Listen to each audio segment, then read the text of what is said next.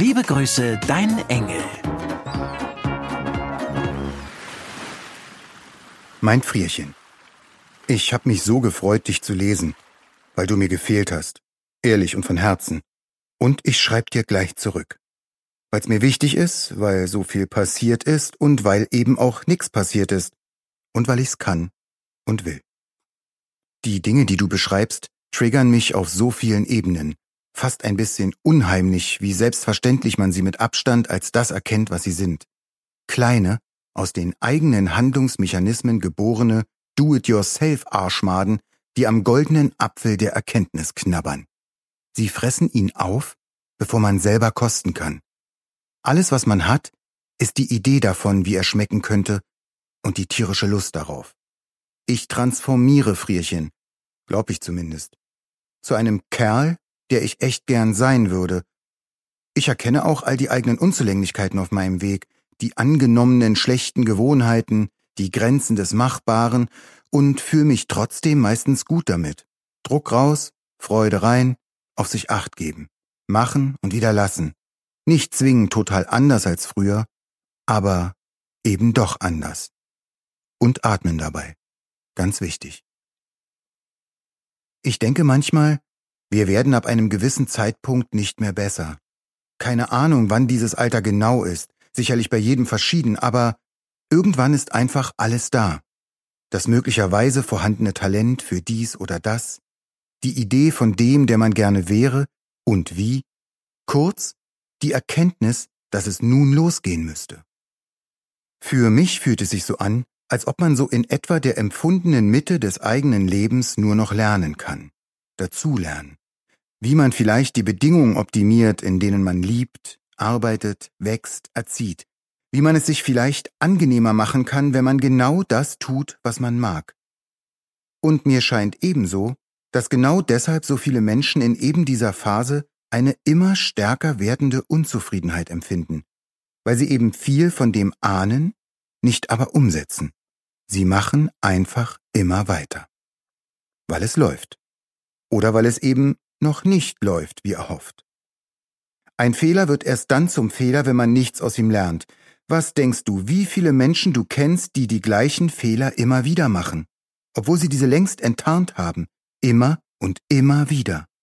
In ihren Beziehungen, in ihrer Arbeit, ihrer Selbstverwirklichung, die von etwas träumen, was sie sich im selben Atemzug als unmöglich, als noch nicht dran, als nur ein Traum verbieten. Was macht das wohl mit einem? Ich fühlte mich so oft eingeengt früher, klaustrophobisch regelrecht, in meinem Leben, in meinem Körper, in meinem Denken. Mein Leben war voller Termine, Zwänge, Verpflichtungen, To-Dos und Routinen, Dinge, die eben irgendwie sein mussten um eine Lehre zu füllen, um mich zu bestätigen, dass ich auf dem Weg bin, auch wenn er sich in der Art und Weise, wie ich ihn ging, so oft falsch anfühlte, und um keine Pause zu haben, darüber nachzudenken, was ich denn eigentlich wollte. Mein Körper war nur ein genetisch robuster zwar, aber kranker und hinfälliger Ort, in dem mein desorientiertes, um sich selbst kreisendes Denken hauste, inmitten all seines sinnlos angehäuften Mülls, verbarrikadiert vor den eigenen Bedürfnissen den wirklichen. Es wäre natürlich total bescheuert zu behaupten, früher war alles blöd und heute ist alles gut. Mitnichten ist das so. Aber ich habe das unfassbar heilsame Gefühl, mich auf dem Schirm zu haben. Nicht mehr gegen mich, sondern mit mir zu leben, für mich. Wenn ich mich aus dem Blick verliere, merke ich es und kann reagieren. Das war früher anders. Ich hatte mich an einen omnipräsenten, undefinierbaren Schmerz gewöhnt als gehörte er zwangsläufig dazu und als sei jedes Bedürfnis danach, das zu ändern, nicht mehr als ein vollkommen dämlicher, ein unmöglicher Wunsch, nur ein Traum eben. Es sind vor allem die kleinen Dinge, an denen ich das merke. An Weihnachten zum Beispiel. Jewel, wie es hier heißt. Genau dieses von dir beschriebene Ameisenhaufen Konsumiergewimmel, dieses besinnlichkeitslose Pseudogehüge unter Emotionsepilepsie auslösenden Strobolichterketten auf der Jagd nach dem Schrott von morgen. Was hab ich für schreckliche Gefühle damit verbunden? Der Inbegriff von Heuchelei und auf Familie machen, auf Traditionskotze fundamentierte Heimeligkeit, präsentiert von Amazon und Coca-Cola. Bäh. Hier ertappe ich mich beim ehrlichen Freuen über als Geschenke verpackte Strohballen am Ortseingangsschild. Geschmückte Fachwerkhäuschen, die am Rande von unbeleuchteten Feldwegen wie kleine warme Herzchen aus dem Dunkel Wärme in mein altes Auto pumpen, wenn wir vorbeifahren, und die meinem Kleinen ein fasziniertes Oh entlocken. Natürlich, siehe oben, gibt es auch hier das große Kauf mich, das Du brauchst das zum Glücklichsein. Aber es ist insgesamt viel niedlicher und man kann ihm ganz anders aus dem Weg gehen. Das genieße ich wirklich total. Wenn man es selbst nicht will, kann nicht einmal der nervige Nachbar einem in die kleine Höhle funzeln, weil es ihn nicht gibt. Oder er weit genug weg wohnt. Frierchen, natürlich komme ich wieder. Zu dir, zu euch. Denn neben Orten sind für mich auch Menschen zu kleinen Inseln geworden. Du bist so eine und noch mehr. Du bist einer meiner Herzmenschen. Nicht nur meine Freundin, das göttliche Frierchen, sondern mein Herzmensch. Das ist was Besonderes und verpflichtet dich doch gleichzeitig zu nichts. Aber wissen musst du es. Denn solange es für dich okay oder sogar gut ist, werde ich weiter reinspüren, was denn da gerade los ist bei dir. Egal, wo du gerade was machst. Das funktioniert. Du sendest aus als Herzmensch und ich empfange. Ich wünsche dir und deinem fantastischen Mob einfach nur eine schöne Zeit. Mit echter Besinnlichkeit, mit Freude und Liebe am Essen, Schenken, Beisammensein und Dinge tun, die in den anderen elfeinhalb Monaten eines Jahres aus so vielen Gründen oft nicht möglich sind.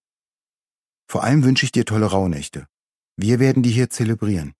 Ohne Tamtam, -Tam, aber mit offener Hingabe und Achtsamkeit. Ich denke voll hügelig warmer Inselgedanken an dich und hoffe, dieser Brief war nicht nur ein schwulstiger Odin-Innenleben-Wust aus Kalenderspruchweisheiten. Manchmal weiß ich nicht genau, wie neu oder erkenntnisreich das alles wirklich ist. Für mich ist es bedeutungsvoll.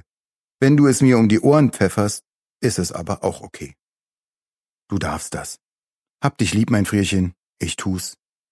Dein Engel Odin. Und im nächsten Brief feiert Annette Weihnachten.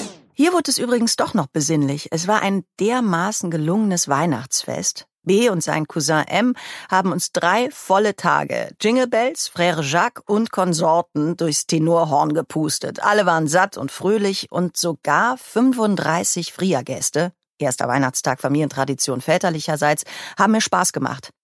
Das war ein Podcast von Argon Lab. Wir würden uns sehr freuen, wenn ihr Liebe Grüße, dein Engel kostenlos abonniert und in der Podcast-App eurer Wahl bewertet. Am liebsten natürlich mit 5 Sternen. Bis dann.